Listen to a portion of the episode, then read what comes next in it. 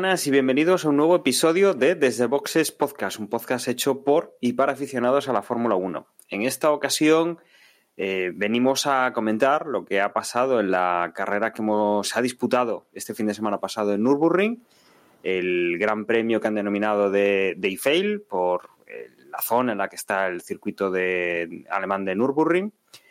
Y vamos a comentar algunas noticias. Para ello, eh, tengo a todos mis compañeros. Hoy sí, vamos a empezar presentándolos. Muy buenas, Agustín.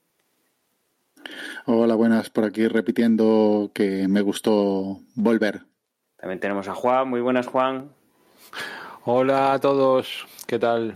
Tenemos a Emma. Muy buenas, Emma. Hola, ¿qué tal? Y tenemos a José. Muy buenas, José. Muy buenas, aquí otra semana más. Pues como estamos todos y bueno, tenemos cosas de las que hablar, vamos a meternos primero con las noticias, no sin antes poner una pequeña promo. El 18 de octubre se celebra el decimosexto aniversario del podcasting en español.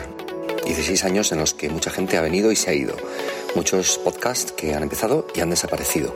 Pero algunos seguimos celebrándolo y disfrutándolo como el primer día. ¿Recuerdas cuál fue tu primer podcast? No dudes en comentarlo el próximo 18 de octubre usando el hashtag Día del Podcast y ayúdanos a que más gente descubra los podcasts. Entra en nuestra web www.diadelpodcast.com y encuentra más información. Yo soy Jaime de Podcasting. Únete al enjambre. Y nos metemos con, con las noticias. Tenemos eh, dos, eh, una un poco más de la competición y otra que atañe más a lo que es el, mundo de la Fórmula 1 en España. Y empezamos por eh, un poco la revisión de lo último que se ha aprobado por la FIA. En, en, el Consejo Mundial del Motor, bueno, pues han, han cambiado la normativa por todo este tema también de lo que pasó con, con Racing Point, recordemos que, bueno, pues se detectaron piezas muy similares a la, bueno, muy similares, no, iguales a las de Mercedes, piezas que, que habían comprado, bueno, que hubo lío desde, desde que supuestamente iba a empezar la temporada, ya por, por marzo en Australia, y que estuvimos comentando durante la primera parte del, del año, ¿no? Hasta que, que salieron los eh, los eh, bueno las resoluciones y hubo consenso entre los equipos para retirar las alegaciones a esas a esas alegaciones. Y sobre todo también para eh, reajustar un poco el sistema por el cual se obtiene la superlicencia necesaria pues para conducir eh, estos monoplazas. Emma, ¿qué, ¿qué, es lo que más podemos destacar o, algo más aparte de, de estas, eh, estos dos cambios, así que son quizás los más importantes? Pues poco más de lo que has comentado tú. En cuanto al tema del eh, esto del atajar el tema Racing Point, pues básicamente es poner negro sobre blanco, ¿no? Una de las razones por las cuales Renault principalmente y después en lo sucesivo Ferrari, etcétera, decidieron retirar su apelación, pues fue precisamente porque esto venía en, camino y bueno, pues ahora se, ha confirmado y, ya aparece escrito en el, en el reglamento técnico.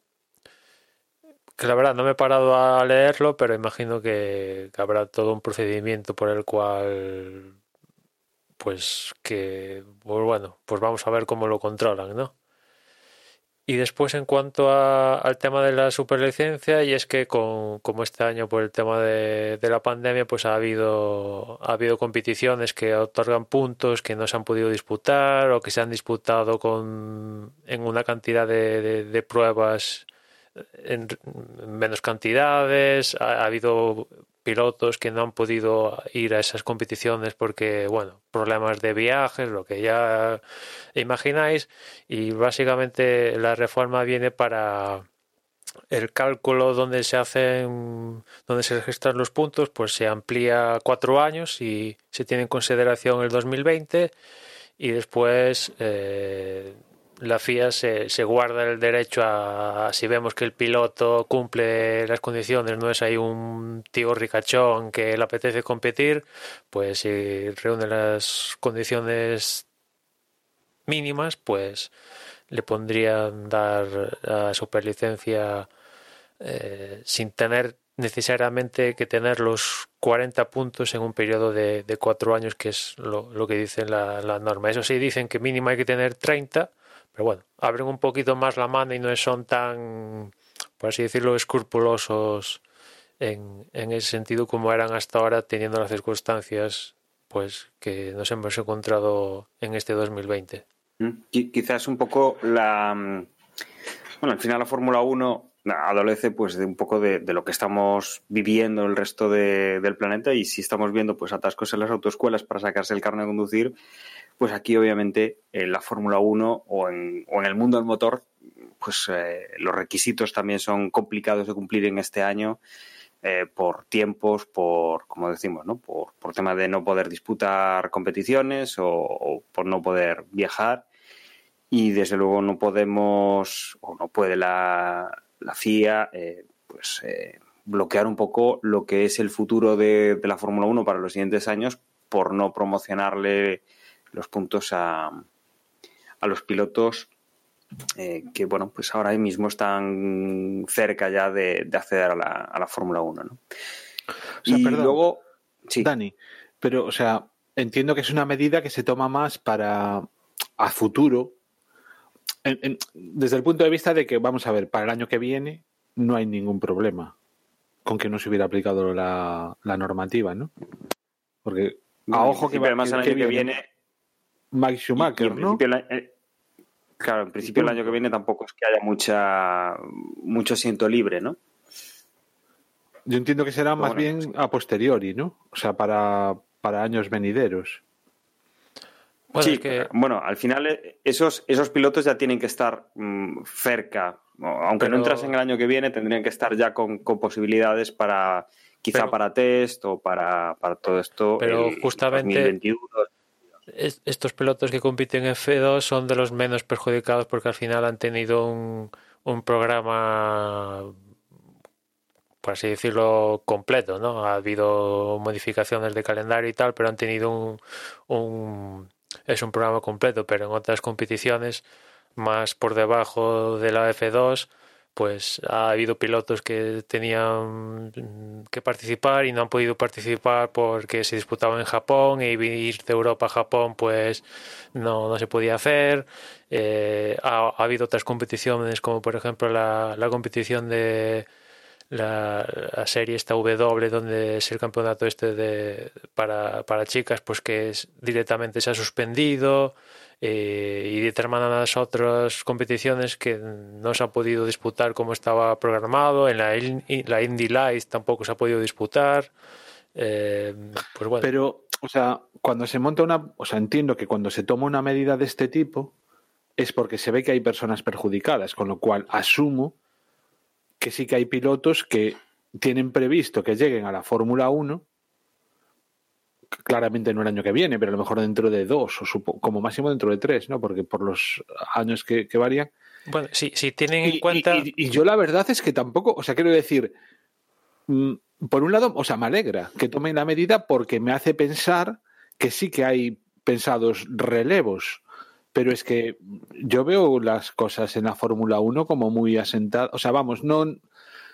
Me, como decías antes, o sea, simplemente con los. Al, al quien no ha perjudicado son a los pilotos de Fórmula 2. Sí, con lo cual. Es que esta, ¿cuántos, cuánto, es un poco a, a, futuro, porque el, el, el cambio de, de, 3 a 4, que es para hacer el cómputo de 40 puntos, es si se incluye el año 2020. Con lo cual, pues de aquí a 2024 o 23, ya, bueno, hasta las matemáticas, pues si incluís el 2020, pues puedes juntar los 40 puntos mínimos, ¿no? Cosa que hasta ahora eran 3 para juntar los 40 puntos. ¿no? Ya, pero bueno, bueno, me parece innecesaria. O sea, realmente me parece un poco innecesaria. Eh, desde el punto de vista de que no creo que nadie la vaya a aprovechar y es una medida que perfectamente se podría haber tomado pues realmente cuando haga falta. Porque, o sea, repito, o sea, me da la sensación de que no hay nadie que, que realmente pueda estar perjudicado que tenga la más mínima posibilidad de llegar a la Fórmula 1. A ojo, lo digo a ojo, ¿eh? pero Sí, además. el año que viene Mike Schumacher, dentro de dos tampoco creo que, bueno, no sé. Pero además es hecho- que en los últimos, en los últimos tiempos, eh, todos los que han entrado nuevos han entrado vía la GP2 Fórmula 2. Quizás la excepción fue Brandon Harley cuando lo subió Toro Rosso, que venía de, de, de- de- la Resistencia, pero el resto son todos venidos de, de la GP2 en su momento Fórmula 2, ¿no? O sea que pensar que alguien va a venir, va a venir de, yo qué sé, la Fórmula E o de la IndyCar a meterse en Fórmula 1, a ver, pues posible es, le dan los puntos, pero bueno, realista, realista, pues parece que no, no, no es el camino. Al margen de esto me refiero. No obstante, yo, es verdad lo que dice Juan, que quizá es una medida que, a- bueno, a estar claro que a día de hoy no hace falta, pero mm, que se podía haber tomado cuando haga falta. Pero también, por otro lado, pienso que está bien que la FIA haga este tipo de cosas porque, al menos, aunque sea de cara, a la galería y sea, sea todo un paripé, eh, al menos da la impresión de que, oye, sí que se preocupan por categorías que no son la Fórmula 1, se preocupan por pilotos eh, jóvenes que, que tienen proyección y se preocupan un poco del futuro de la categoría.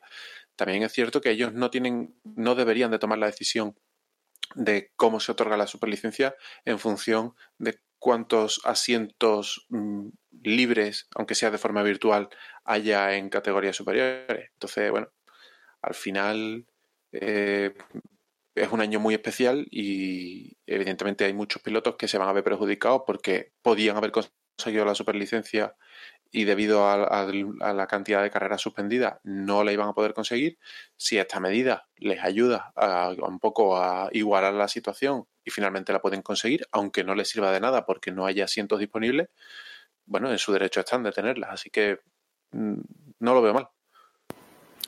Mira, pues ahora que lo dices, me, parece perfecto. En el, fondo sí, o sea, es un mérito que no se le debe negar a nadie que, que, hace lo suficiente para, para tenerlo, vaya, o sea, pues sí. Mira, aunque, aunque, no, aunque no se vaya a subir nunca un Fórmula 1, pues decir, ojo que yo tengo la, superlicencia o la podría tener, vaya. Cumplo los requisitos para, pues sí, mira, sí. Bueno, molaría que fuera gratis, pero no. Hay que pagar un buen dinero para tenerla. Ya, pero decir, o sea, si no la tengo es por, ¿entiendes? O sea, quiero decir, mm, podría tener, o sea, simplemente Sí, eso, sí, o sea, el hecho en de el en algún currículum. momento pude competir en la En- Fórmula 1 si, si me llamara, si tuviera hueco en el equipo, sí, sí. Sí, sí, lo puedes poner en el, en el currículum al menos, que, que imagino que, que no todo el mundo tendrá el papel que, que diga que tiene la superlicencia, ¿no? Es casi como mérito, como autorrealización, lo, estoy pensando, no como realmente, obviamente, en el currículum. bueno, no sé, no, a, esta- a esos, niveles como eh, de, qué tipo de currículum hablamos, pero como autorrealización entiendo que sí, y ya bast- bastante duro debe de ser el, el dedicarse a esta afición de forma profesional y pues eso, como mínimo Mira, que muy bien, que no lo había pensado, pero el punto de vista que aporta José me parece súper válido y, y chapó desde ese punto de vista.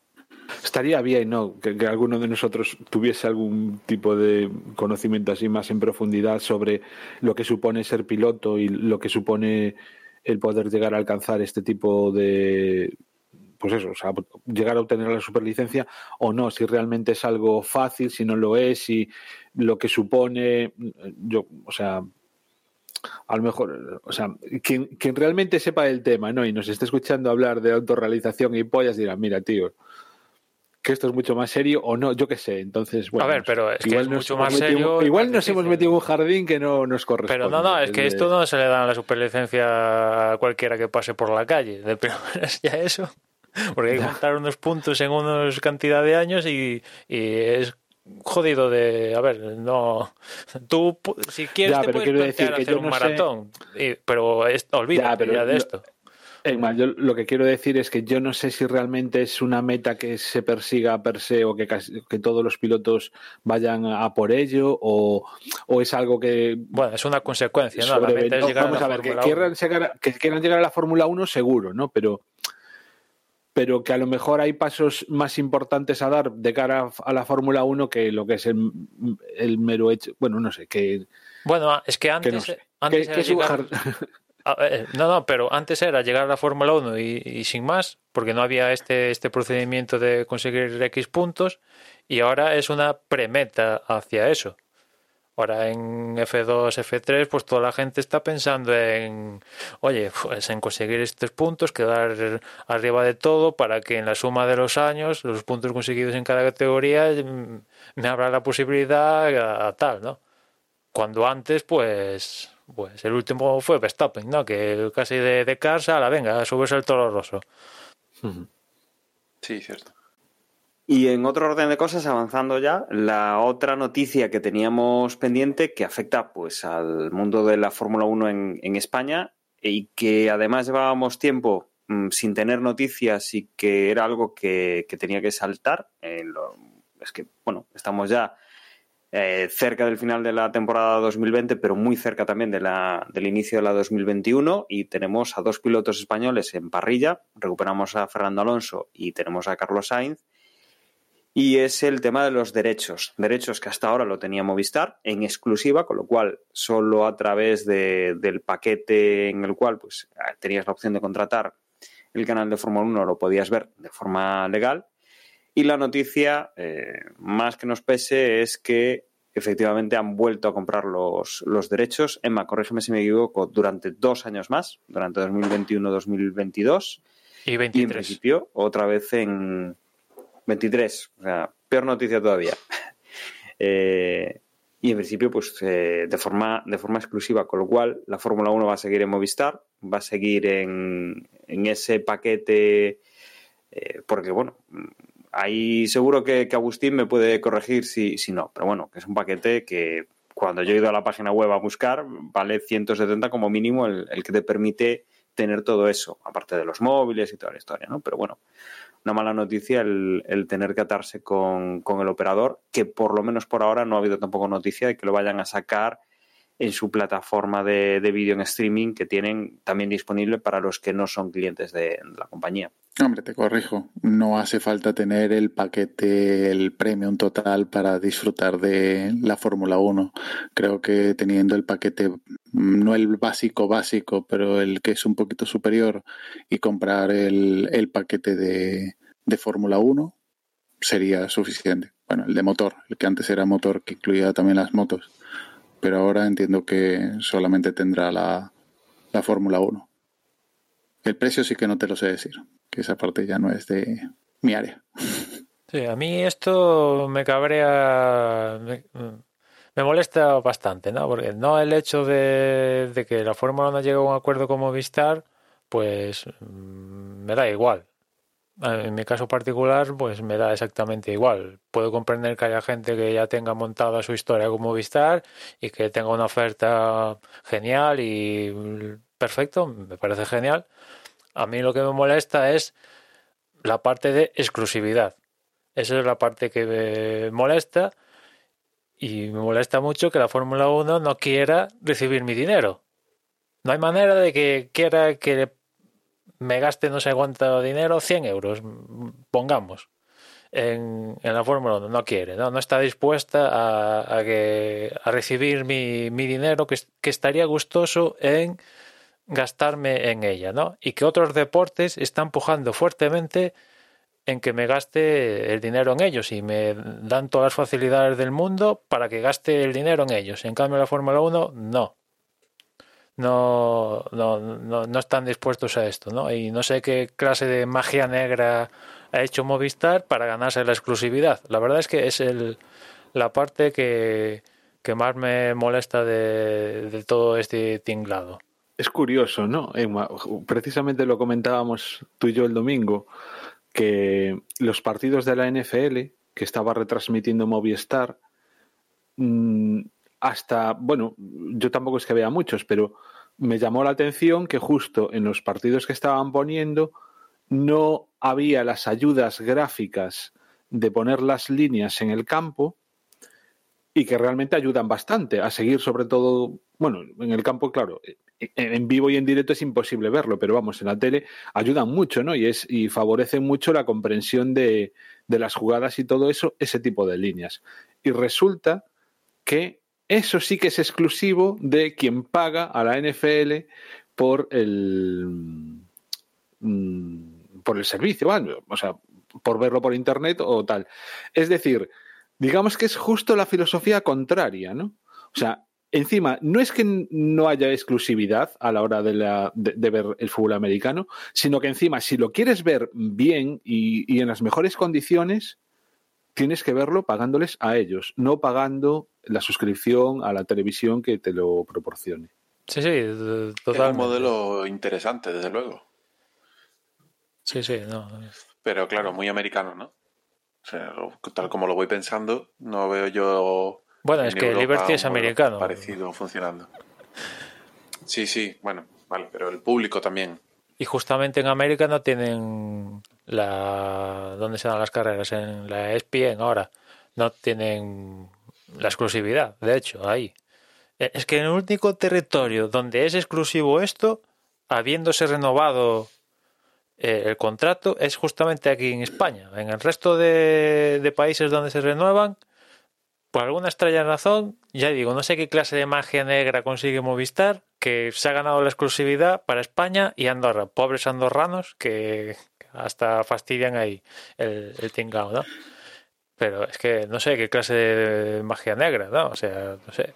Bueno, en Andorra pobres, precisamente pobres. Bueno, ¿Qué quieres que te diga? Ya, ya, me habéis entendido al margen de, de, del tema de del tema de impuestos.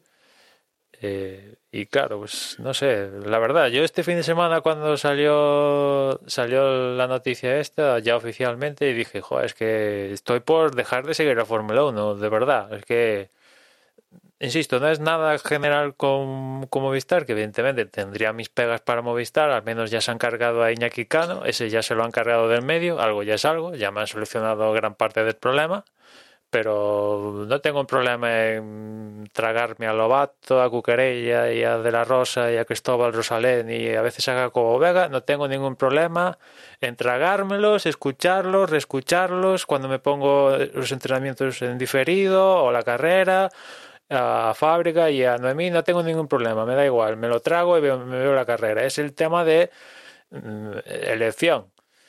Eh, evidentemente imagino que a Movistar le interesa tener la exclusiva. Ahí pues no le pongo ninguna pega. Es a la Fórmula 1 permitiéndosele dársela a, Movistar. Claro, a Liberty le da igual, mientras se lo paguen. No, al contrario, a Liberty le viene genial. ¿Quién le asegura que la gente le iba a contratar el servicio? Si se lo paga Movistar y se lo paga bien, ellos ya tienen el, el cobro asegurado. Inversión cero aún encima. Sí, y Movistar también eh, se viene arriba en la negociación.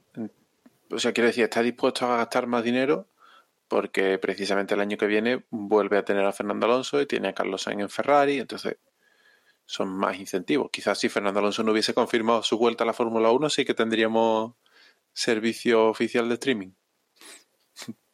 Recordad que Movistar tiene un canal de, Fórmula 1, que es eh, la gran cosa que, que, vende, que es una un canal de Fórmula 1 que ahora no, evidentemente por la pandemia, pero antes de esto no iban a los circuitos a retransmitir las carreras, lo hacían desde casa. Ahora, evidentemente, pues no, no, no, no hay otra posibilidad, ¿no? Pero antes teniendo la posibilidad, cuando empezó Movistar Fórmula 1, lo hacían, montaban allí las de Dios y eso lo fueron cortando hasta el punto de hacer las retransmisiones desde, desde el estudio.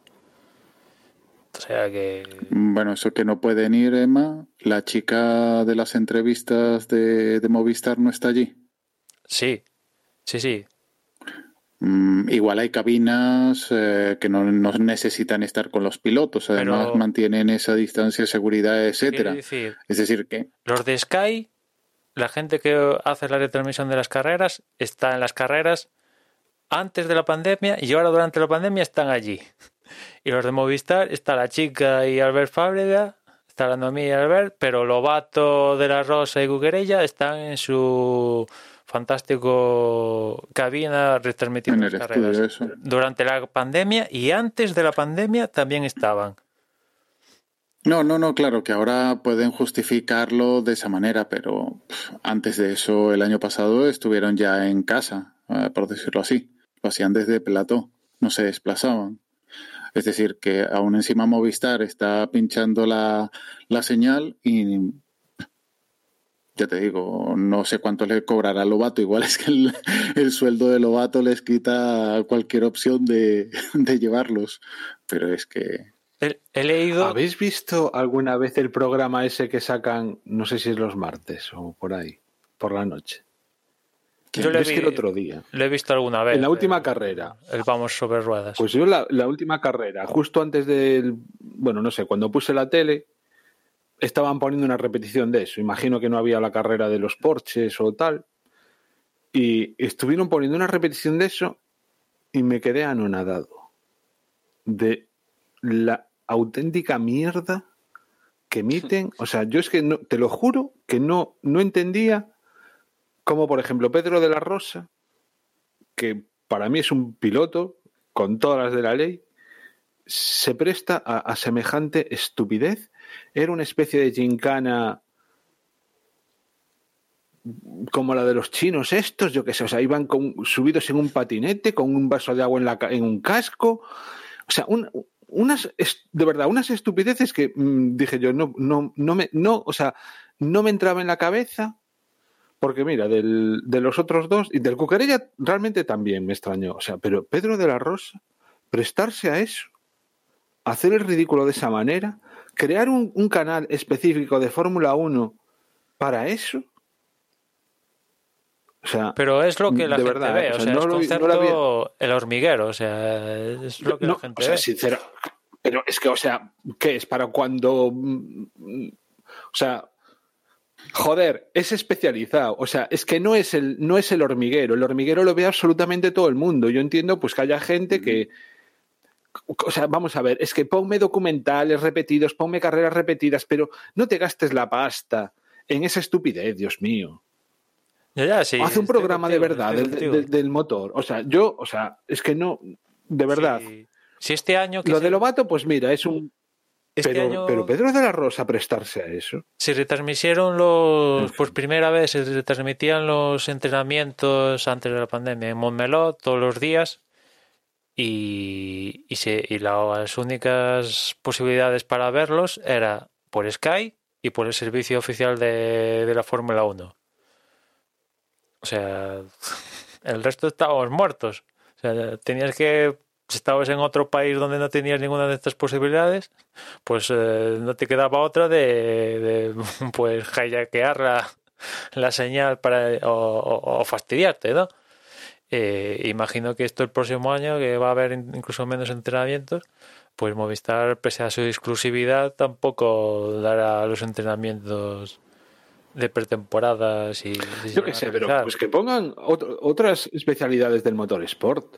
Seguro que hay categorías por ahí que estarían encantadas de, de que les dieran más, eh, más bola. Y, jolín, si creas un canal específico de Fórmula 1, pues, tío, mejor que ponerte a subirte un patinete con un vaso de agua en la cabeza a ver a quién se le cae menos el agua. Se queda tan ridículo como eso. Eh, concho, que den un resúmenes de rallies o yo qué sé, de cualquier otra categoría, de verdad, no sé, en fin. Por, cierto, vaya leído- desgracia ahora, ahora que nombramos rallies, este fin de semana con, con es que no recuerdo los nombres, pero vamos, la dos, una copiloto y un copiloto que han fallecido este fin de semana en rallies y, y, y vaya, desde ese punto de vista, vaya fin de semana, ¿no?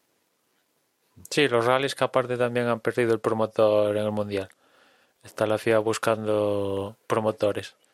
Eh, Eh, pues esto de, Movistar, lo que he leído también es que el canal lo, va a producir Media Pro a partir de ahora, que Media Pro es la que produce los canales de, de relacionados con el fútbol y al parecer se va a hacer también cargo de, del de Fórmula 1 y vamos a ver si, si, hay cambios al respecto. Pero bueno, a mí me da exactamente igual, porque yo las veces que conecto con el canal de Fórmula 1 es para ver las carreras, si acaso la Fórmula 2 y si me cuadra la Porsche Super Cup y, y no sé, mm, es casi las únicas veces que engancho el canal de Fórmula 1. Pero aún así, me da igual Lobato, el otro, fulano, mengano, me da igual, veo la carrera y no sé. Llega un momento ya que sé que estoy escuchando a Lobato y tal, pero mmm, paso igual, ¿no? Pero es la única alternativa aquí en territorio español es eh, el tema de, de, de, Movistar, ¿no? Pues nada, te quedan tres años más, Emma. Veremos en el 2024 a ver quién tiene los, los derechos o si Movistar, pues por algún motivo, pues abre esa exclusividad.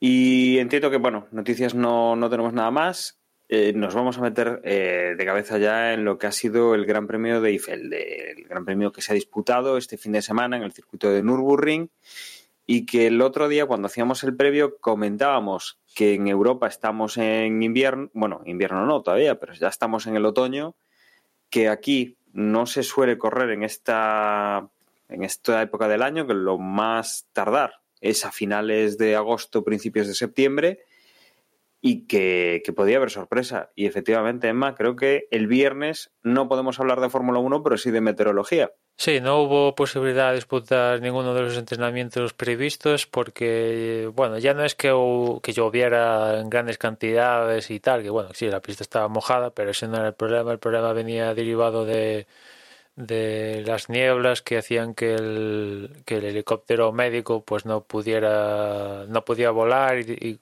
por correspondiente desplazarse al hospital en caso de y eso hizo que tanto la primera como la segunda sesión eh, no se pudieran disputar en, en, tiempo y hora, ¿no?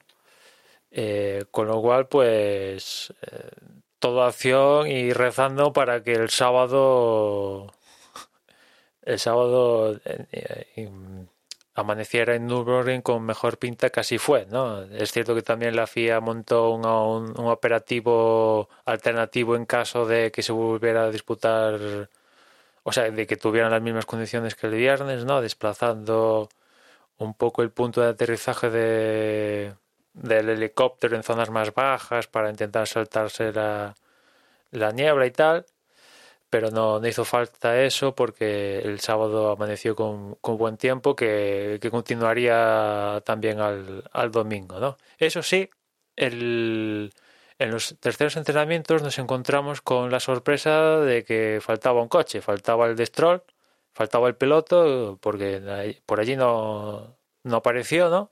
Y resulta que, que después, bueno, se en Racing Point han comentado que el, pobre Lance Stroll desde Rusia se venía encontrado mal, que evidentemente ha pasado, no sé, había pasado como tres, cuatro test COVID y tal, y entonces había dado negativo, que aparte los síntomas que, que, que mostraban no eran los clásicos de, del COVID, y que, bueno, pues el, del viernes al, al sábado pues esto textualmente de Racing Point, pues que Les Stroll no se pudo salir de, del váter, problemas estomacales, y estuvieron forzando, forzando, forzando, forzando a ver si podía, a ver si podía, a ver si podía, y, con media hora que se estaba disputando el de libre estrés, Las Stroll se bajó del burro y dijo, no, no, aquí yo no puedo subirme a Fórmula 1 porque no puedo, no puedo estar mínimo dos horas alejado del váter y entonces cuando fue eso cuando a Racing Points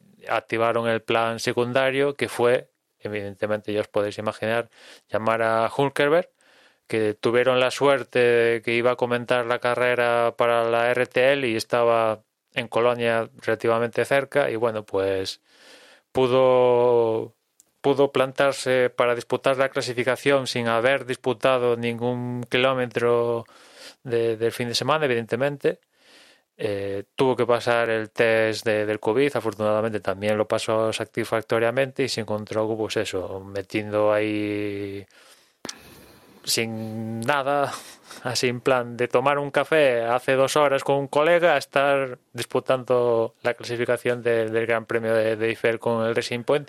Y la verdad, eh, esto muestra la, la, falta de previsión Emma, de... Perdona, perdona un momento, Emma. Es que una, nada, simplemente un apunte, que a mí me extrañó mogollón que le diese tiempo a pasar un, la PCR y que le dieran los resultados. Porque, de verdad, o sea, yo tengo entendido que como mínimo son cuatro horas.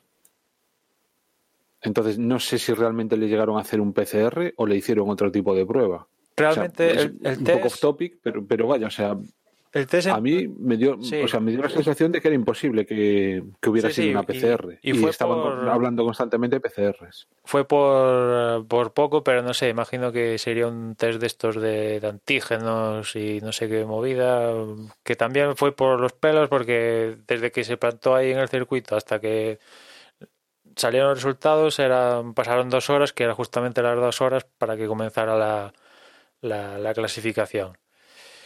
Y, y pues esto, que esto muestra un poco la imprevisión, pues esto, la falta de previsión de Racing Point, sabiendo que Lance Stroll, ya el tío venía tocadito de, de Rusia, poner en preaviso a Hulkenberg de que, oye, tío, estate al tanto de que igual te subes, no tenerlo ahí en plan casi secreto, sumario, de en plan eh, a última hora, porque, pues eso, al final Hulkenberg, la verdad, para mí ha cumplido de, de sobras, vamos, le pongo un 20 dando las circunstancias, pero el tío hubiera podido firmar un mejor gran premio estando en, en preaviso de, de, de, cierto, pues bueno, al menos tenerlo en la cabeza, ¿no?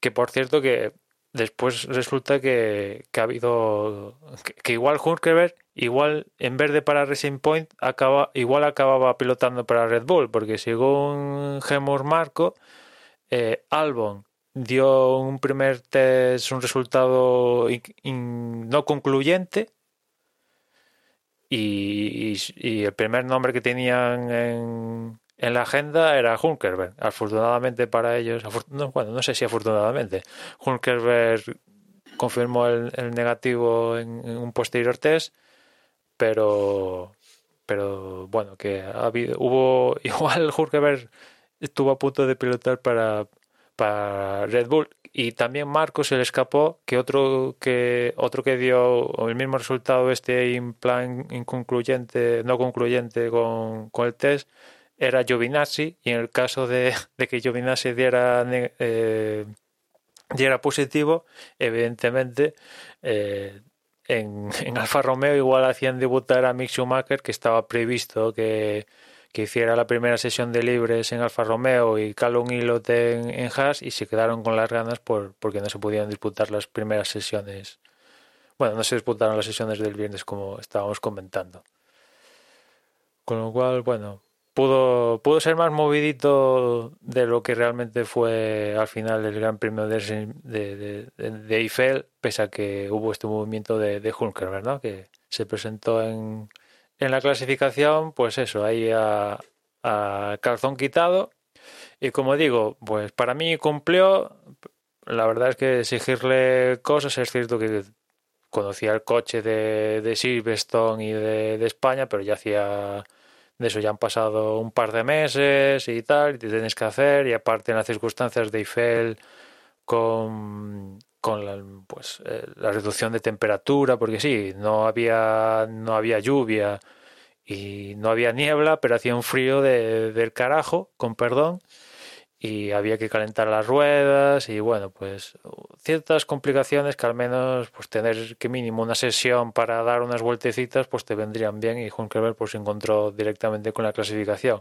Aún así, eh, fue el último de la clasificación, pero vamos, ni, ni el 107% ni nada. O sea, se quedó relativamente cerca y a poco más le da un susto a, a los Alfa Romeo Williams y, e igual hasta con un poquito más de nada, tres vueltas más, igual hasta se hubiera colado en la Q2.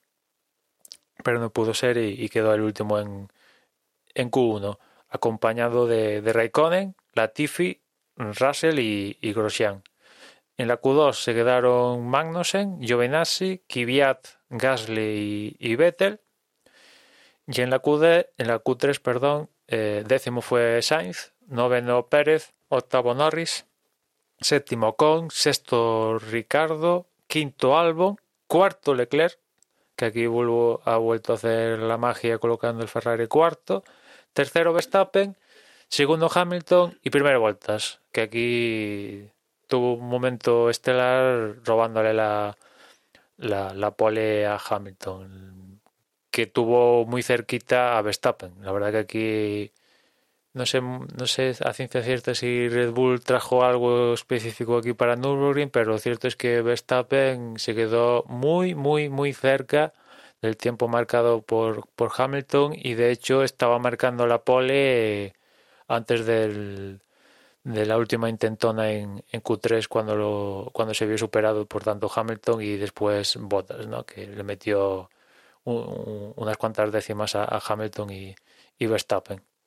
Y con esta clasificación llegamos a la carrera el domingo, que como decía Emma cuando, cuando hablamos de lo de la catástrofe del tiempo del viernes, eh, bueno, pues sábado y domingo pues fue ya bastante más tranquilo, se disputaba en seco Sí que se rumoreaba que pudiesen caer algunas gotas, pero en principio, mm, como mucho, pues que, que humedeciese un poco alguna zona del circuito y nada más.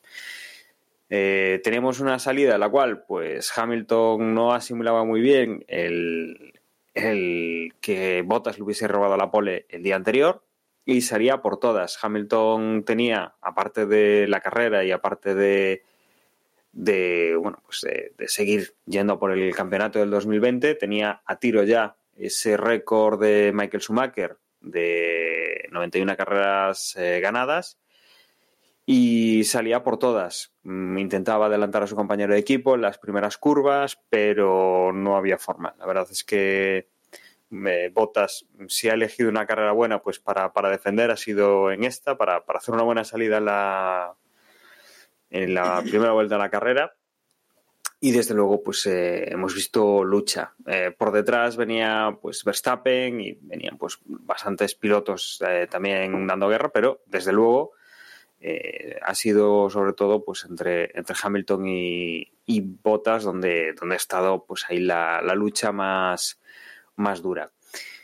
Quizá todo esto no habría quedado en, en, más que en órdenes de equipo, en algún tipo de bueno, pues de, cambio de estrategia para que Hamilton pudiera adelantar a su compañero de equipo, pero en la vuelta 13 mmm, Valtteri Bottas hacía un plano en una rueda, en una frenada que se pasaba y que, bueno, pues esto era lo que Hamilton aprovechaba para ponerse líder de la carrera al tener que ir a, cambiar el neumático eh, Valtteri Bottas, algo más eh, pronto, temprano que el resto de, de pilotos de los que iban adelante, ¿no? Que, que, un poquito más hasta la vuelta 16, cubriéndose los unos a los otros para no tener, para no tener problemas. Tras esto, pues Hamilton mantenía la primera posición durante prácticamente, bueno, durante toda la, prácticamente todo el resto de la carrera. de forma virtual, algún otro, algún otro piloto pues eh, se ponía, bueno, forma virtual no, forma virtual siempre ha sido eh, Hamilton pero bueno, en, otros momentos sí que se han puesto algún piloto por delante de él. Vamos a llegar a, eso. Venían por detrás también, habría que destacar eh, quizá la carrera de, Checo Pérez, que pronto empezaba a hacer pues una estrategia un poco distinta, alargando la parada para los neumáticos lo máximo posible y con, una, buena estrategia y pues eh, un buen ritmo de carrera con lo que se iba hacia adelante. También tenemos a Sainz que, que también alargaba la parada para los neumáticos. Eh, digamos que en esa zona eh, de luchas, pues eh, varios pilotos han estado pues esperando pues prácticamente el doble de lo que lo han hecho los de cabeza. Y lo que definía un poco la, la carrera, con la parte de arriba pues más decidida, teníamos en la parte de atrás bastante lucha, era que la vuelta 43 teníamos un problema en el motor de Lando Norris, fallaba, tenía que, que dejar el coche en una posición un poco comprometida, que de hecho luego eh, los comisarios han explicado que bueno se veía que salía humo, veían algo de fuego en el coche y que por eso, aunque no era un accidente, no era algo aparatoso y no estaba en una zona eh, que a priori pudiese parecer mm, meritoria para un safety car y no para un virtual safety car o, para que haya unas banderas amarillas en esa zona, ante la posibilidad de que se diese algún tipo de incendio y que esa zona era un poquito pequeña para sacar el coche, decidieron sacar este coche de seguridad. Y este coche de seguridad nos ponía un poco eh, la emoción para el último tramo de la carrera, nos volvía a juntar a todos los pilotos y teníamos pues eh, algunas estrategias de cambios de neumáticos y de, de, paradas en boxes que digamos que redefinían un poco la lucha. Teníamos a Checo que estaba peleando con Dani Ricciardo, había una estrategia distinta de neumáticos, ya que Checo Pérez había cambiado la vuelta 28 y Ricciardo en la vuelta 16, con lo cual Ricciardo llevaba los neumáticos medios bastante más gastados que, Checo Pérez, pero claro, aquí se volvían a igualar las cosas. De hecho, prácticamente todos los pilotos que entraron en ese en ese coche de seguridad, entre la vuelta 44 y 45, decidieron irse a un nuevo stick con, con el neumático más blando de todos los que tenían disponibles para, digamos, esa, entre comillas, nueva carrera que se iba a disputar eh, a pues, 17 eh, vueltas para, para definir el Gran Premio, pues vieron que era, que era mejor estrategia. A partir de ahí se relanza la carrera, Hamilton ha mantenido primera posición, Verstappen iba con la segunda y digamos que la lucha eh, ahí no se producía, se producía para esa tercera posición del podio. Finalmente, mm, con esa ventaja que tenía Ricciardo de haber cambiado los neumáticos y haber podido recuperar, digamos, el, grip en la pista y, poderse defender de, Sergio Pérez, eh, mantenía esa plaza en el podium eh, Pérez quedaba en cuarta posición, Sainz, que con el abandono de su compañero de equipo y con una estrategia muy eh, discreta pero muy eficaz y sobre todo pues que ha ido rodando como, un reloj durante toda la carrera, ha conseguido llegar hasta la quinta posición, sexto era Gasly, séptimo Leclerc, con algunos problemas durante la carrera, octavo Nico Hulkenberg, no menor a Grosjean y décimo llegaba Giovanazzi con, con el Alfa Romeo. A partir de ahí, un décimo llegaba Vettel, décimo segundo Raikkonen, décimo tercero Magnussen, décimo cuarto Latifi y décimo quinto Kvyat. Habían abandonado eh, Norris, como decíamos, con el coche de seguridad, había abandonado también eh, Alexander Albon, eh, Esteban Ocon, Valtteri Bottas, que en la parte final de la carrera mm, tenía problemas con, la parte eléctrica del motor y, decidían pues abandonar la carrera y también tenía problemas mecánicos eh, Russell y también tenía que, abandonar. Yo aquí solo eh, un par de comentarios. El primero de ellos es que ha puntuado en este Gran Premio de Eiffel todas las escuderías que componen el Mundial, a excepción de Williams, no suele ser lo habitual. La única que ha repetido puntos ha sido Racing Point. Y por otra parte, con el podio de Ricardo, esto hace que hasta siete escuderías de las diez que componen el Mundial este año ya hayan subido al podio, cuando menos. Esto es algo que no se cedía desde el 2012. Y alguno pensará, bueno, esto es una señal de que la Fórmula 1 ha ganado competitividad y que pues eh, hay más posibilidad de que otras escuderías se suban al podio y no, la respuesta es que no. Aquí esto es debido a que Ferrari ha perdido una cantidad de rendimiento tal que ha permitido a estas escuderías subirse al carro del podio en vez de, de lo contrario. De ahí que estemos viendo a McLaren, eh, Alfa Tauri, aunque en el caso de Alfa Tauri es por circunstancias tal, pero McLaren, Alfa Tauri, Renault y, bueno, estas, ¿no? A excepción de, de Mercedes, Red Bull y Ferrari, pues las otras, las otras cuatro, pues eh, han subido al podio eh, este año, ¿no?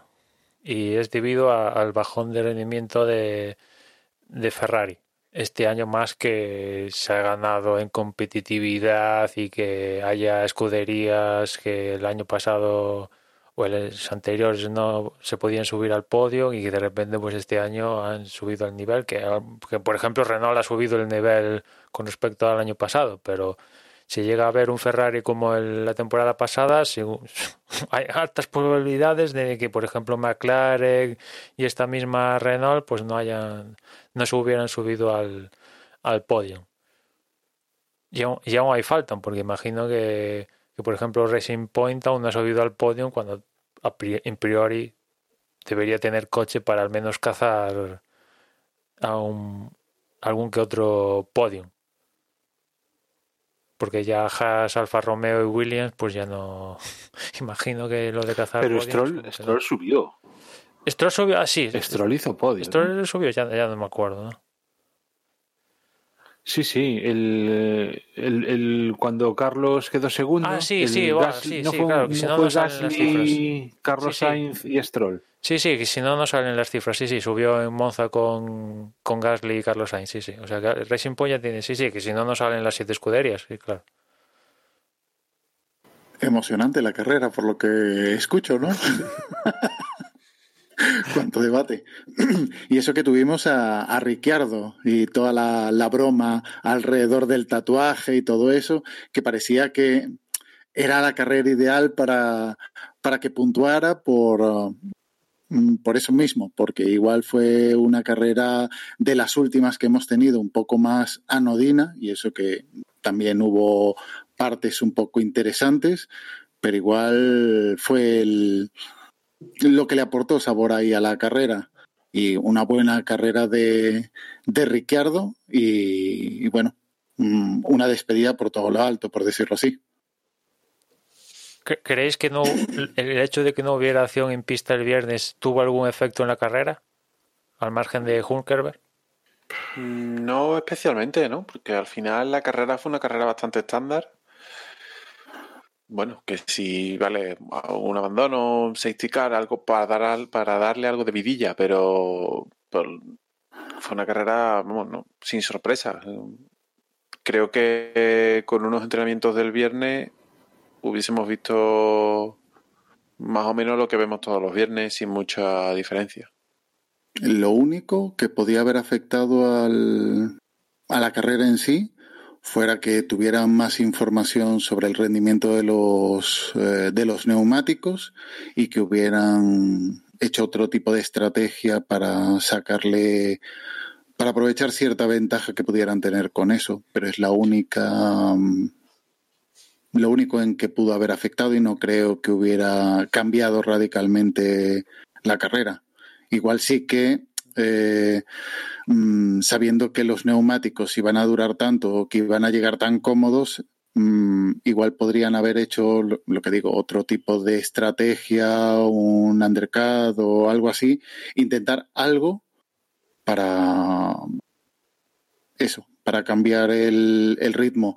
Pero aún encima, eh, cuando fue el safety virtual, que aún encima mmm, se aprovecharon los de arriba de él y el resto no, pues mmm, no iba a afectar. Claro, mucho. es que eso fue un, eso precisamente fue lo que nos privó de ver si realmente hubiese habido algo más de chicha con el tema de los neumáticos, si, hubiese, si algún piloto hubiese tenido que entrar o, o, o, o directamente pues perder posiciones, ver más adelantamientos, entre otras cosas también.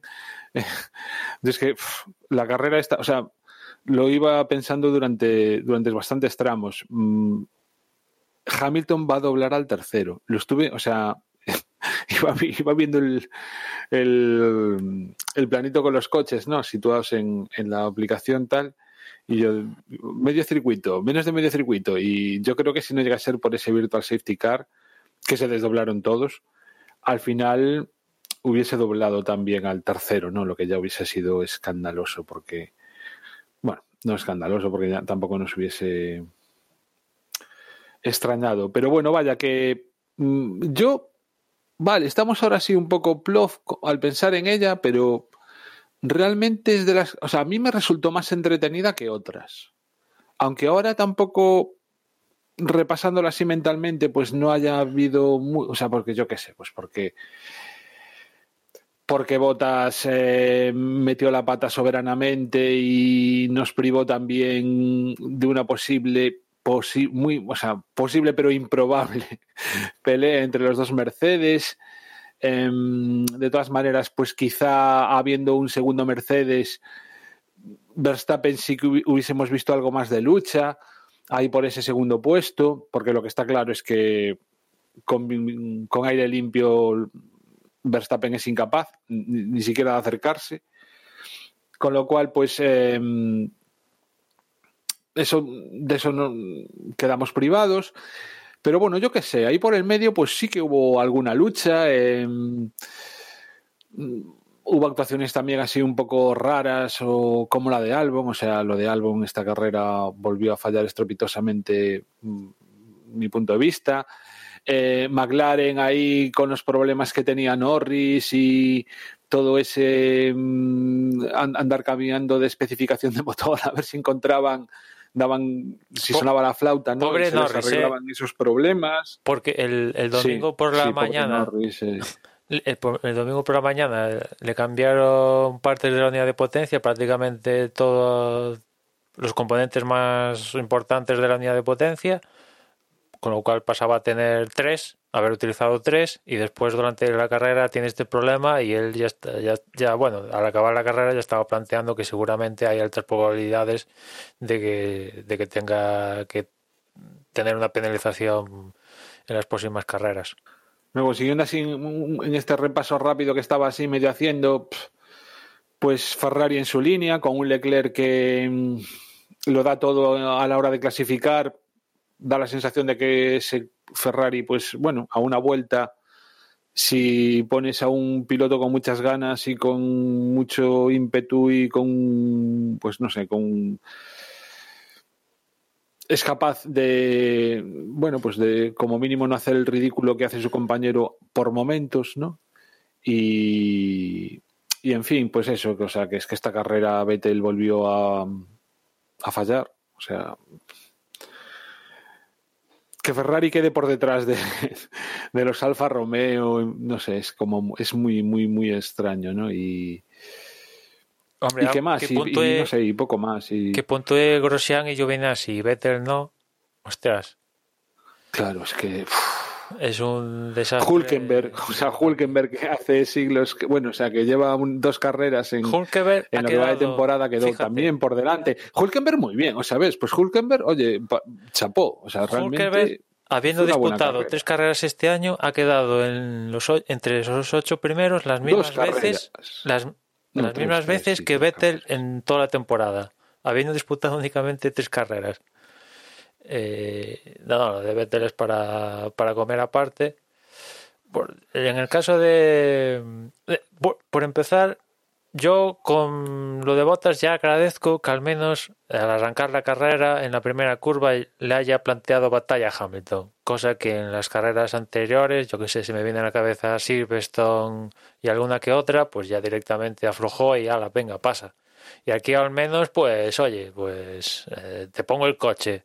Ya dirás tú si quieres aflojar o quieres aún siguiendo metiéndome el coche. Ya después que la pasada de frenada y tal, pues mira, me, da igual. Al menos me planteó por momentos una batallita a Hamilton.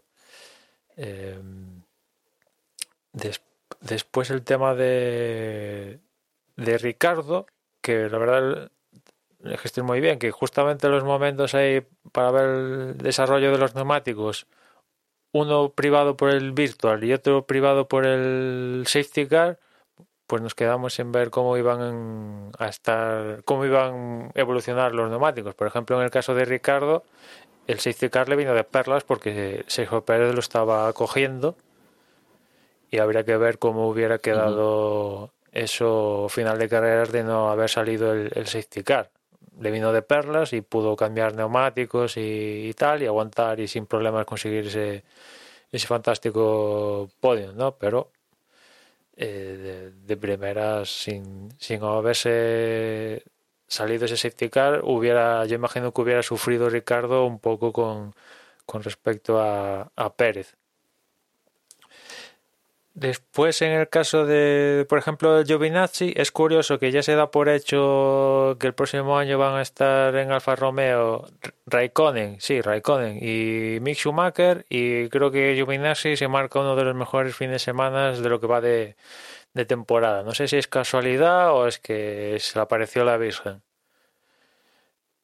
Y, y por otra parte, pues, eh, pues ciertas chuflas, ¿no? Por ejemplo, lo de Albon con, por un lado, contra lo de Kvyat, que eso ya es sin sentido, pero después, cuando está luchando con Gasly y la frasecita que suelta por radio, es que eso es en plan no sé si, a ver, imagino que internamente igual hay un mega acuerdo entre Red Bull y Alfa Tauri, oye, no, no le compliques la vida y no sé qué, pero al margen de esto, es que esto es para coger la mano y darle con toda la mano abierta. a ver, ¿qué quieres? Esto son carreras, ¿qué quieres? Que te abran el pasillo, la venga, pasa, circulen. Es que es un poco un poco, la verdad que me quedé a cuadros. yo lo que me imagino es que el tío ahí se mascara porque está, o sea, si en vez de ser Albon es Verstappen, la mayoría de pilotos desde luego no le pelean el puesto, ¿no? Porque saben que tienen, lo único que van a conseguir es perder tiempo ellos en, en, su propia carrera, ¿no? Si se lo ponen difícil a Verstappen. Pero claro, es que estamos hablando de Verstappen y Albon, o sea, Albon es Albon y Verstappen es Verstappen. Yo creo que por eso el tío era eh, eso de decir, joder, es que mm, voy con un Red Bull, eh, deberías dejarme pasar porque por eso, o sea, porque es que todo lo que pelees contra mí va a ser peor para tu carrera porque vas a perder tiempo, pero se ve que no, que no es así. Que e, es un Red Bull, pero depende de quién lo conduzca, pues eso. Y entonces yo me imagino que el comentario que hizo iba por ahí en el sentido de, o incluso decir, joder, es que hasta, ¿por qué a mí no y a él sí? O sea, es, es muy, debe ser muy, muy difícil ¿eh? ser compañero de Verstappen. Que no es que quiera disculpar a, a Albon, ¿eh? porque no, pero es que aún no así, solo eso. Los errores no son solo eso. Ha habido tiempos donde sí que había una diferencia sideral entre Red Bull y la otra escudería, pero eh, es que ahora mismo Albon hace que la diferencia entre su coche y lo que tiene entre manos Gasly, pues es que parece que no parece favorable a Gasly más que más que Albon, joder. Con lo cual, pues no, no sé si, eh, si en vez de ser Albon es Verstappen, yo creo que Verstappen le mete. o sea, es que Gasly no tiene ni posibilidad de plantearle una mínima lucha, tan siquiera. Pero es que viene Albon y claro, el tío murió ahí. Murió ahí. Después tuvo el problema de que se entró una pieza al radiador y se lo reventó y tuvo que abandonar. ¿no? Pero claro, entre lo de Kvyat, que le fastidió la carrera a y, esto de, de, Gasly dices, ostras, que, tío, ¿qué quieres? No sé, un poco de orgullo, ¿no? O sea, que, que hace dos carreras te ha subido al podio. O sea, un poquito más de, no sé, darte más cariño, no sé, es que no, no sé. Y... Yo sobre, sobre Albon, si me permitís, yo creo que el equipo, mm, no sé el, motivo por el que sigue estando ahí después de, mm, la historia de Red Bull quitando y poniendo pilotos eh, a mitad de temporada. Es decir, no, no, entiendo la justificación que tienen para mantener a Albon cuando se ve que, que, no es que no tenga eh, madera de buen piloto, pero creo que mentalmente ya está bloqueado, le ha podido la presión o lo que sea, o mm, no está dando el rendimiento que debería. Y, creo que mantenerlo ahí lo que van a hacer es exponerlo muchísimo más y, terminar de, mm, de destruir el piloto en sí. Mm, lo único que, claro, ¿quién lo sustituye? subes a Gasly o a Kvyat, que ya los bajaste del primer equipo, traes a otro, eh, ¿qué haces con Albon? ¿Lo bajas al segundo equipo? Mm, es decir, son, tres pilotos para un coche Y, y realmente ninguno de los tres está haciendo méritos, pero es que, mm, claro, no, no sé cómo lo puede gestionar ahí realmente Red Opciones, Bull. opciones tienen al margen de, de álbum. Ahora, ¿esas opciones están a la, a la altura de Verstappen? Ni mucho menos. ¿Están a tres décimas de Verstappen? Mm, mm, Pero no, no, no, a ver, no hace falta que esté ahí pegado a ver. Eh, estamos hablando de que tenga un nivel o que esté aportando algo al equipo. Eh, no es por hacer comparaciones, pero entre Checo y, y Stroll o entre, mm, ah, eh, ¿cómo le llaman? Sainz y, y Norris, son niveles parejos. Es decir, una carrera puede ser mejor uno que otro, pero están cerca, están en, ves que están en el nivel. pero eso con Verstappen no te Pero lo en a el dar caso, nadie. en el caso, no, en el caso de Verstappen no, porque Verstappen es un, piloto no soberbio. nadie. Y- soberbio en el y- sentido de que, que es un, un, superclase. Y las Y cualquier opciones, piloto que le pongas de- a- detrás eh, mm, va a verse perjudicado por mm, porque sí, no, no va a llegar a ese nivel. Pero es que Albon está luchando con la parte de atrás de la de, de la parrilla, joder. y Eh, francamente, no sé. La- las otras opciones, a margen de, Gasly, que podrían ser Sergio Pérez o Hulkenberg, pues yo creo que se quedarían a medio segundo, que es lo que la distancia más corta que en el mejor día tiene Albon de, de Verstappen, pues se quedarían en, en esos márgenes y no va. Sergio Pérez, pues de vez en cuando se le cuela a Stroll, o sea que y Hulkenberg, a ver, pues Sí, Hulkenberg se le han pero, colado pero en la siguiente carrera no se viene abajo y no, clase- no, no entra o no queda fuera de la, No, de la la- Q2. La Me diferencia, refiero a eso. la diferencia entre estos y Albon, que creo que ya lo hablamos aquí en el podcast, es que con Albon mm, se le discute prácticamente todo, hasta, hasta cómo come, y en cambio con Sergio Pérez y con Hulkenberg, pues eh, sus eh, cualidades como piloto, pues mm, no están no, no, no- entran en a formar parte de- del partido, no están en entredicho por así decirlo, ¿no? Cosa que con Albon es, tío, es que de, esto no da, no hay, no das el nivel. Mientras que con Sergio Pérez No, no, no, no, no. Emma, dices, no. bueno, Al contrario. Al contrario, yo de Albon he dicho que no dudo de su, de su calidad. No, Lo sí, único no- que no mentalmente está bloqueado y se va y, y es que al final va a desaparecer, va a desaparecer a- como un Alguer Suario. El detalle es eso, eh, tienen que buscar una solución para recuperar al piloto, porque posiblemente el piloto sea muy bueno. No está ahí, no sé cuántos años tiene, 22, 23 años, no está ahí de casualidad, es decir, que tiene que tener cualidades.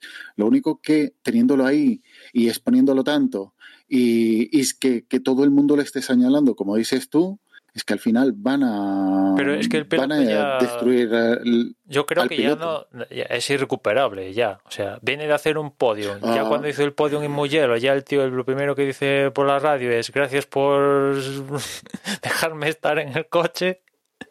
Eh, pasa esto lo que pasa y no tiene, o sea, no hay un- una manera de, de curtirlo. No, no, es que Red Bull, el propio Marco, está diciendo, no, es que no, no podemos salir a competir con, con una pata con ahí a la coja, a pata coja. Sí, Verstappen es genial, fantástico, pero vamos a pata coja. Esto no, o sea, un día malo lo tiene cualquiera. Dos, venga, va.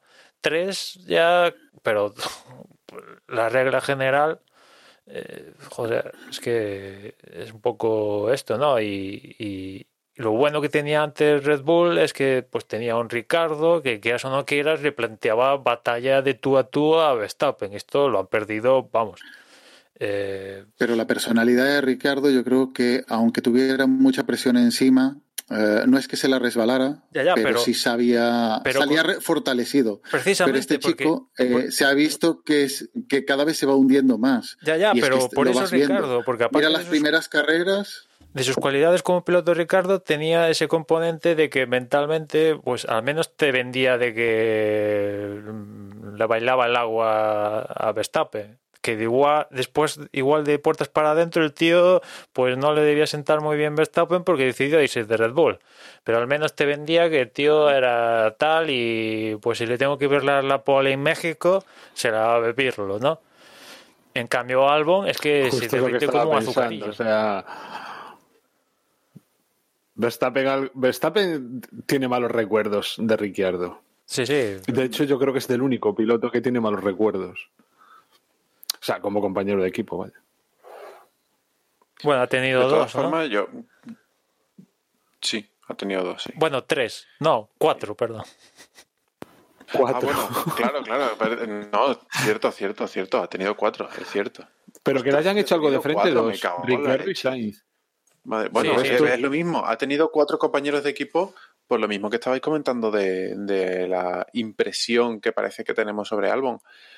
Pues yo estoy muy de acuerdo con, con Gus. Posiblemente Albon sea un muy buen piloto, pero la, la vorágine Red Bull, que es una máquina de destruir jóvenes talentos, pues es muy difícil de sobrevivir. Y Verstappen ha sabido ha sabido y ha podido sobrevivir a esa vorágine porque ha sido el, el único piloto prácticamente que han llevado entre algodones, pero todos los demás tienen que sufrir al equipo. Eh, es mm, una- un, arma de doble filo porque es uno de los pocos equipos donde pilotos jóvenes tienen opciones de llegar a Fórmula 1 de una forma medianamente rápida, porque tiene una cantera muy grande, pero también es verdad que es eh, totalmente destructivo con, con, con los equipos, o sea, con una, mm, una mano de hierro que manda ahí y que no tiene piedad y que no en ningún momento se preocupa de, intentar hacer futuro de esos pilotos que llegan arriba. Entonces, eh, bueno, no sé si es criticable o no, al final es una forma de trabajar, pero aquí tienes que rendir desde, desde el día uno y si el día dos no rindes, pues sales. Al final se han cargado a Albon, se cargaron a Kvyat, se cargaron entre comillas a Carlos Sainz. Eh, no sé. Bueno, yo, Carlos mm, supo estoy de acuerdo con lo que coger Car- el camino Carlos supo- alternativo. también creo que Sí. Carlos estaba bien aconsejado y tenía, tenía las herramientas para poder salir de ahí, y, pero si se hubiese quedado, tengo claro que hubiese terminado igual que Kvyat igual que Albon, porque, porque O eh, Suárez, Red o Bull no va a permitir que nadie le levante la mano a Verstappen.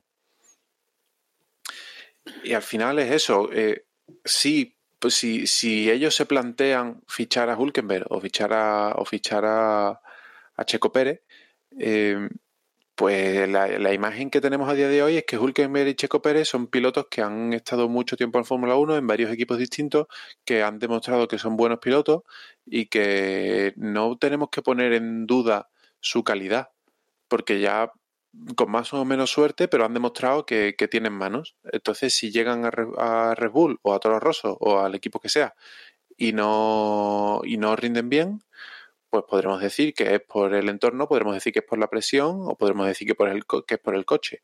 En el caso de Albon es que solo lo hemos visto trabajar bajo esa presión. Mm, No sabemos realmente, pensamos que es un buen piloto porque le hemos, le hemos visto mm, maneras en el pasado, pero quizás si Albon encontrase una salida al estilo Carlos Sainz en, en otro equipo, podríamos ver cuál es su calidad real en parrilla. Tal cual. Es una pena porque el año pasado cuando, bueno, con Toro Rosso y después cuando hicieron el cambio a Red Bull, la verdad, pues yo acabé pues satisfecho, ¿no? O sea, a ver, no- evidentemente no en las cuotas de, de Verstappen cuando se pasó a Red Bull, pero pues yo creo que Claro, que también tuvimos el lado de la moneda contrario que era, veníamos de, de, de, Gasly, ¿no? Y claro, pues...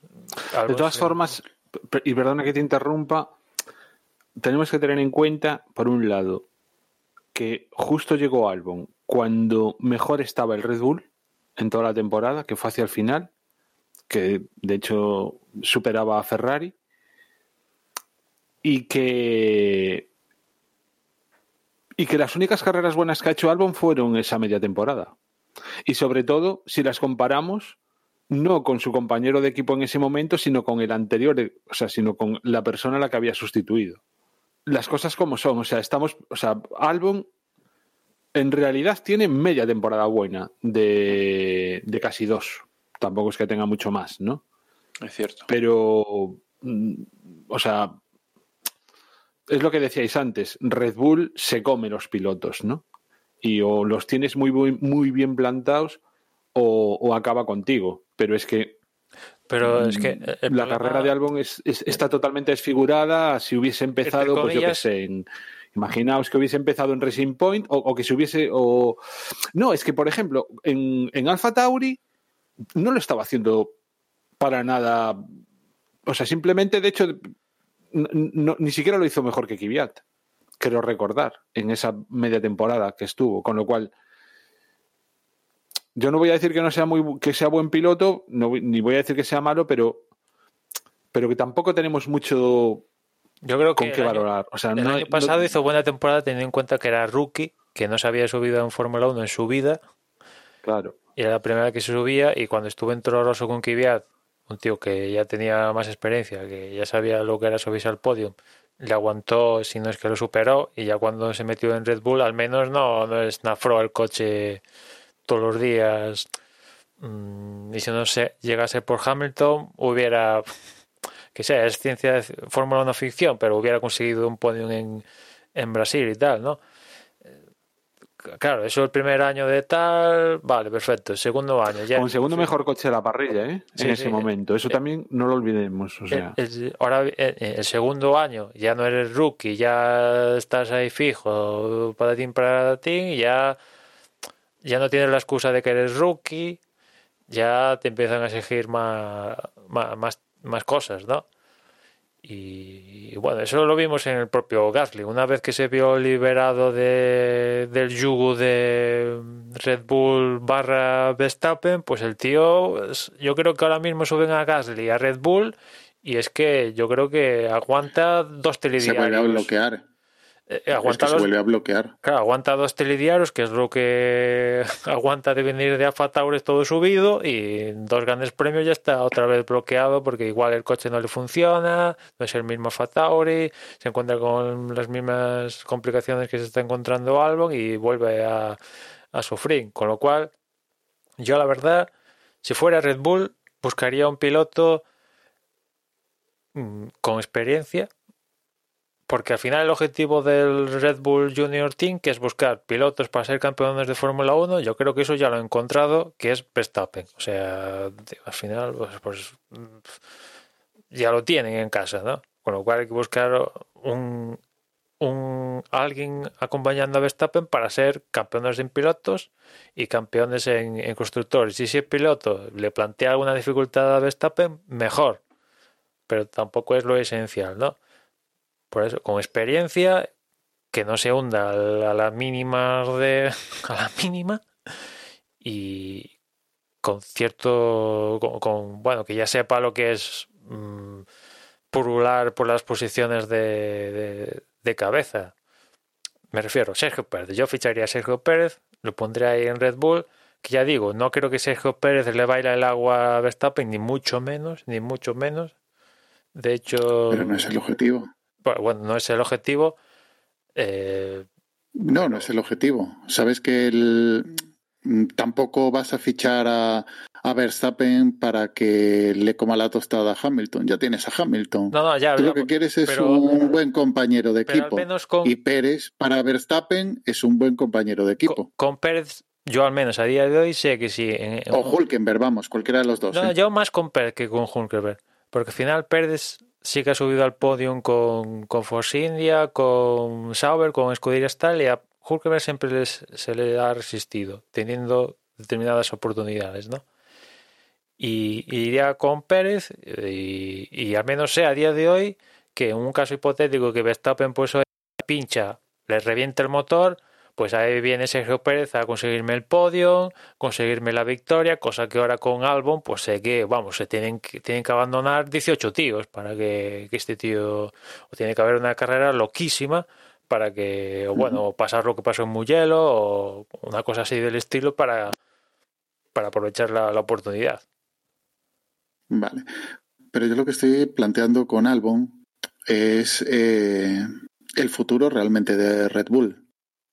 Porque mm, está claro, está claro que Verstappen, si en los próximos dos años sigue en Red Bull y no gana un título, se va.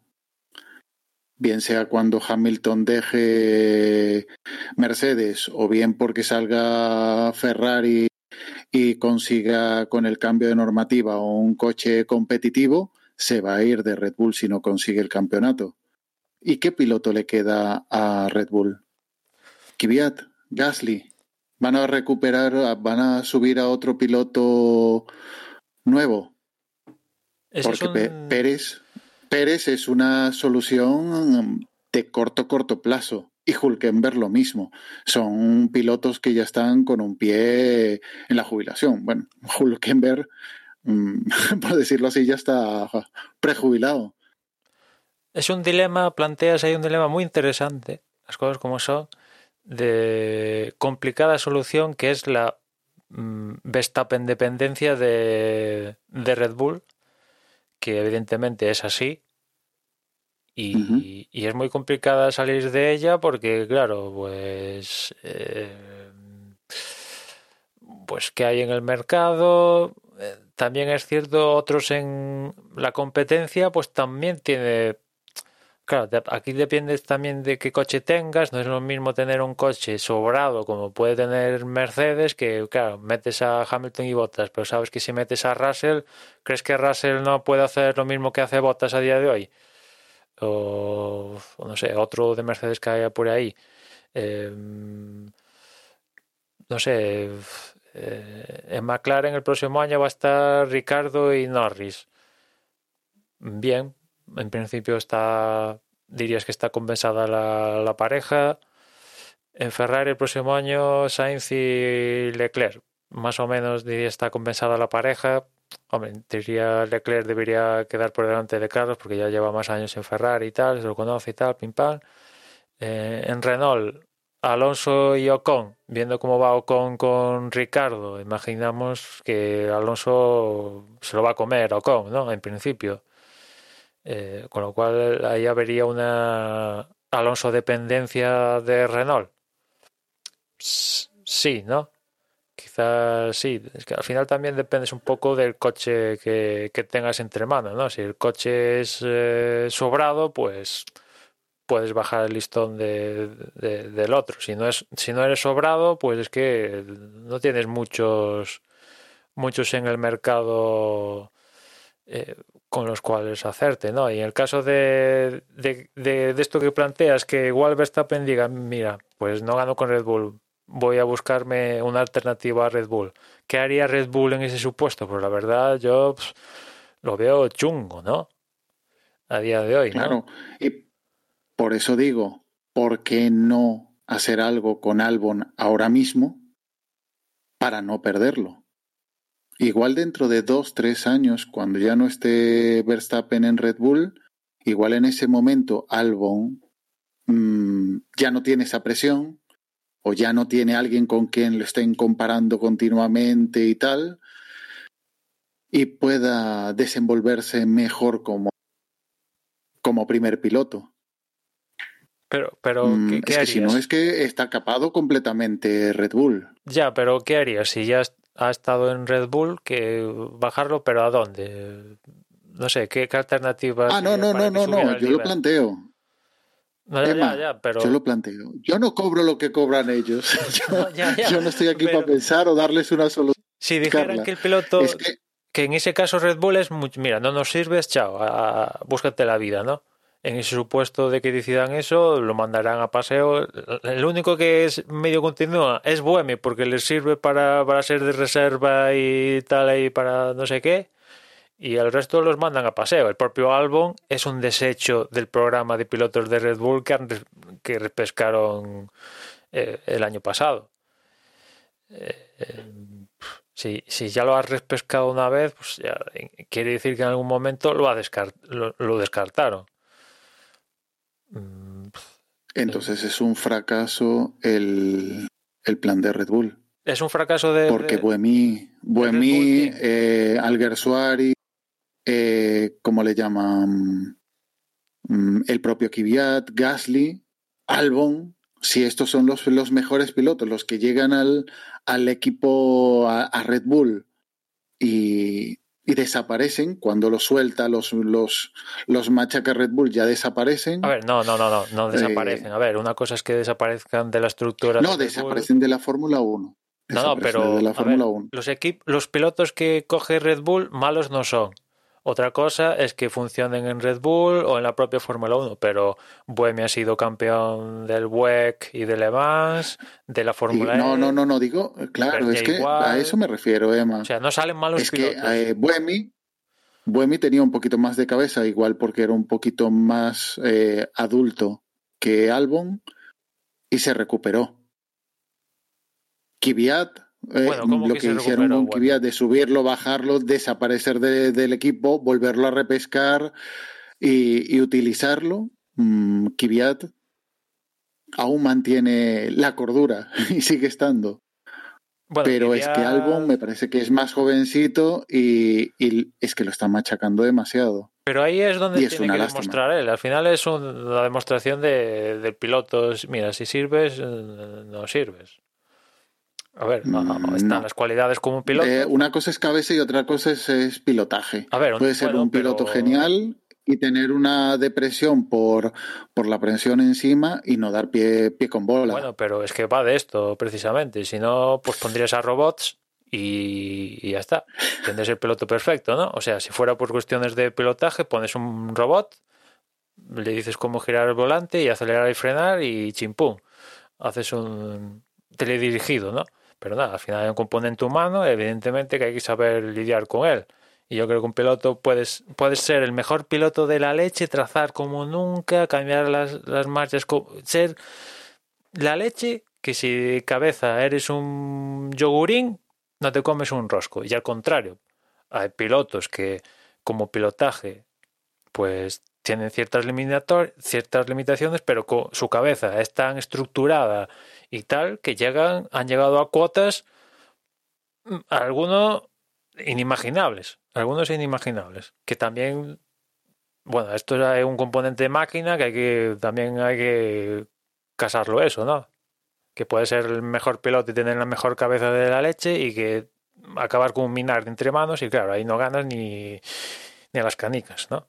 Y otro que tal, pues le da un coche tal, pues esto forma parte de la idiosincrasia del deporte, ¿no? Pero más allá de esto, yo creo que a Albon no lo recuperan. Vamos, yo de hecho iría más. Yo sí, ya no para Albon, sino para Gasly, le diría mm, que si fuera buscando las habichuelas en Renault o algo así, fuera de Red Bull, porque ya digo, Red Bull los ha apostado todo por Verstappen. Y si Verstappen, eh, viendo la Ver- Verstappen dependencia de Red Bull y que no hay nadie ahí eh, en segundo plano, en el supuesto de que Verstappen se plantee salirse de Red Bull y Red Bull quiere seguir estando en Fórmula 1, seguro que le van a ofertar, vamos, lo que no está escrito para continuar con para continuar con Verstappen, con lo cual ahí Gasly si quiere promocionar te diría, mira, vete de Red Bull, búscate la vida, plan alternativo en plan Carlos Sainz, porque porque no vas a tener bola. Bueno, no sé si queréis comentar alguna cosa más, si no, lo que podemos hacer es repasar eh, clasificaciones e ir cerrando un poco el, el podcast. Vale, vamos a empezar con, con clasificaciones, que la verdad, aquí Hamilton, eh, aparte de llevarse ese, ese récord que, que ha igualado con, con Schumacher de 91 carreras ganadas, se lleva un buen puñado de puntos, eh, se distancia además de su compañero de equipo, que era el que le hacía un poco sombra, o le podía llegar a hacer un poco sombra en algún momento. Una cosa, Eh, Dani, y se perdón, pone, eso, sí. Per- Sí. Perdona que te corte. No, no, ¿no hubiera tenido más sentido que esto de Hamilton con el casco de, de, pues de Schumacher que se lo entregó al hijo? ¿No tendría más sentido que se lo hubieran dado habiendo roto el récord, no igualándolo? Pues la verdad es que sí, pero supongo que, bueno, siendo Alemania, mm, puede tener un poco de cabida, ¿no? El, hecho de haber igualado y es en Alemania y estaba el hijo y toda la historia, ¿no? Yo, creo que igual no es tanto el, el, pasarlo como el igualar el, récord. Que viendo el historial, también es cierto que cuando igualó las poles de Sena, que tenía por encima a, a Schumacher. O sea que pues, aquí esto de los récords en Fórmula 1 ya. Mm. Sí, sabemos un poco cómo funciona ¿no? este tipo de efemérides y este tipo de, de historias. Eh, como decía, primera posición, eh, Lewis Hamilton con 230 puntos. Tiene ya un buen colchón sobre el segundo, que es Valtteri Bottas, que tiene 161.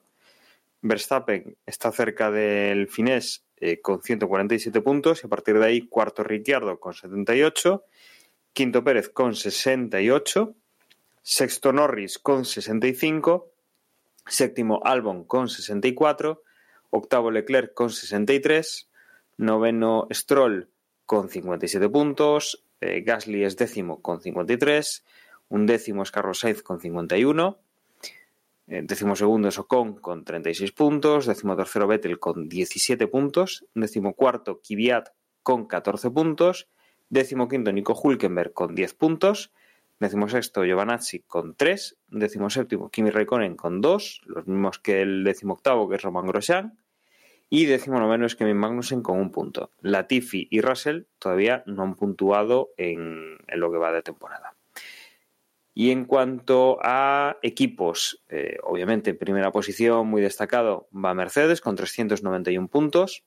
Segundo es Red Bull con 211 puntos. Tercero, Racing Point con 120. Cuarto es McLaren con 116. Quinto, Renault con 114. Sexto es Ferrari con 80. Séptimo, Alfa Tauri con 67 puntos. Y luego ya vienen Alfa Romeo octavo con 5. Noveno, eh, Haas con 3 y sin puntuar todavía en esta temporada, Williams con 0 puntitos. Dani, dijiste eh, Ricciardo cuarto, con. Uh, Ricciardo cuarto. A ver, espérate. Ahora lo he cerrado. Mira, Ricciardo cuarto con 78. ¿Y el quinto es? Es decir, el, el quinto es Sergio Pérez con 68. 7-8, 6-8. Y después Norris. Y después Norris con 65, sí. Está interesante esa, esa cuarta posición del campeonato. Las tres primeras, pues eh, Hamilton puede. Gus, es que te falta. O sea, la cuarta posición es Ricardo 78, 68 Pérez, 65 Norris, 64 Albon, 63 Leclerc. Y un poquito más abajo, 57, 53 y 51, pues eh, están Stroll, Gasly, Sainz. O sea, esa zona está relativamente apretada. No, al pero igual, al igual que la cuarta plaza en, bueno, la tercera plaza en constructores, que están Racing Point con 120, McLaren 116, o sea, cuatro abajo, y otros dos abajo de, McLaren y seis abajo de Racing Point, está Renault con 114 puntos. O sea, mm, hay, hay bastantes piques, pero claro, Mm, fuera del podium en, en, en pilotos y, en el podium, en ese último escalón del podium, en constructores. Desde luego hay, hay lucha y quedan, aún quedan unas, carreras, unas cuantas carreras esta temporada. En el Mundial de Constructores, aunque pueda sonar paradójico lo que voy a decir, igual a Ferrari le interesa quedarse sexto en vez de intentar hacerse con el tercero. Sí, más de intentar quedarse intentar ir a por el tercero, ¿eh? sobre todo por el tema de del tema de que los que quedan más atrás van a tener en el futuro más horas de túnel de viento y de, CFD, que claro, tienes que acertar, ¿no? Las puedes tener y después no, no las sabes utilizar, de poco sirven, ¿no? Pero en principio, aunque pueda sonar paradójico y viendo las diferencias que hay a día de hoy, donde son más de 30 puntos para que hay diferencia entre Ferrari y el grupillo que tiene por encima. Y en los niveles de puntos que se está moviendo Ferrari, 30 puntos es ahora mismo un abismo. Casi le compensa mejor quedarse sexto. Ferrari problemas de económicos no va a tener, con lo cual pues le da igual, excepto que en la honrilla de al menos está, pero bueno, ya viendo cómo están, pues la horrilla ya secundaria, si con eso el próximo año, el futuro, se mejoran los resultados, ¿no? Yo creo que es lo que están intentando, ¿eh? Es aposta. No es que vaya mal el, el Ferrari, sino que es su objetivo. No, lo, lo, curioso de ganar este año el mundial, pero han decidido que mejor prefieren intercambiarlo por más horas de túnel de viento. Hombre, por supuesto. ¿Dónde va a ir a parar?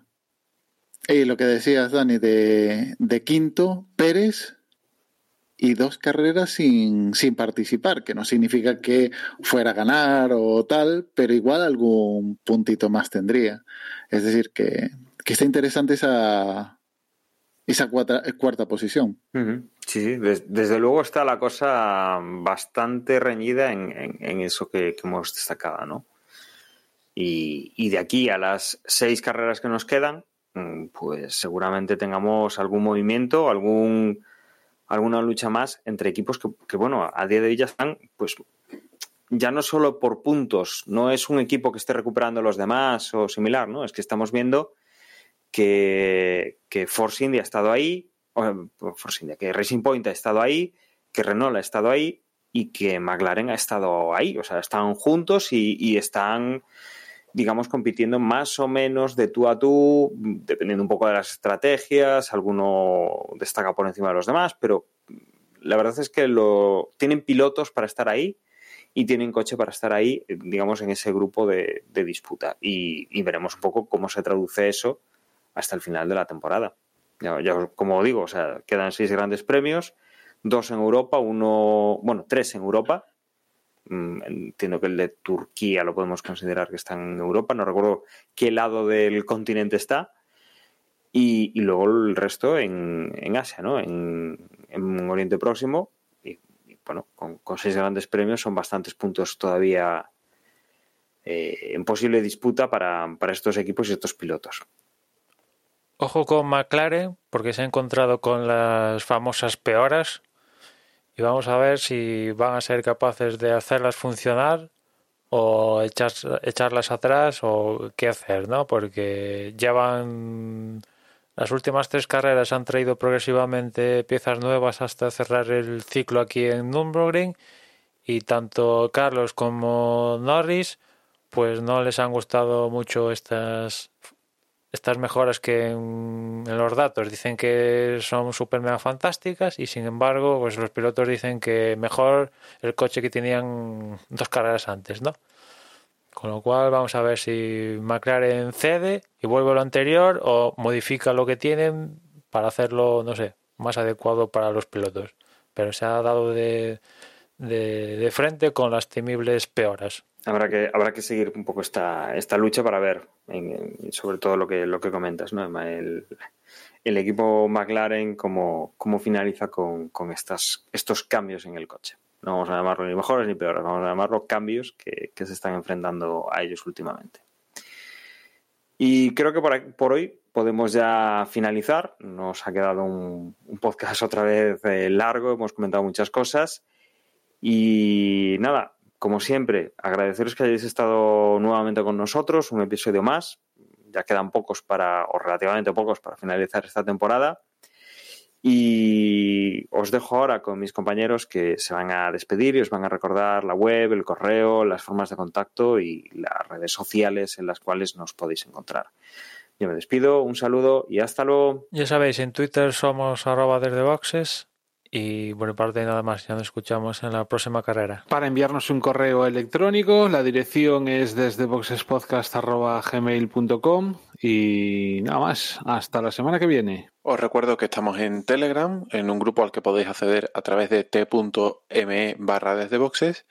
Y nada, otra carrera más y nos volveremos a escuchar la semana que viene. Por mi parte, un placer volver a, a tener ocasión de grabar con vosotros. Y nada, a ver si se repite este año. Un saludo.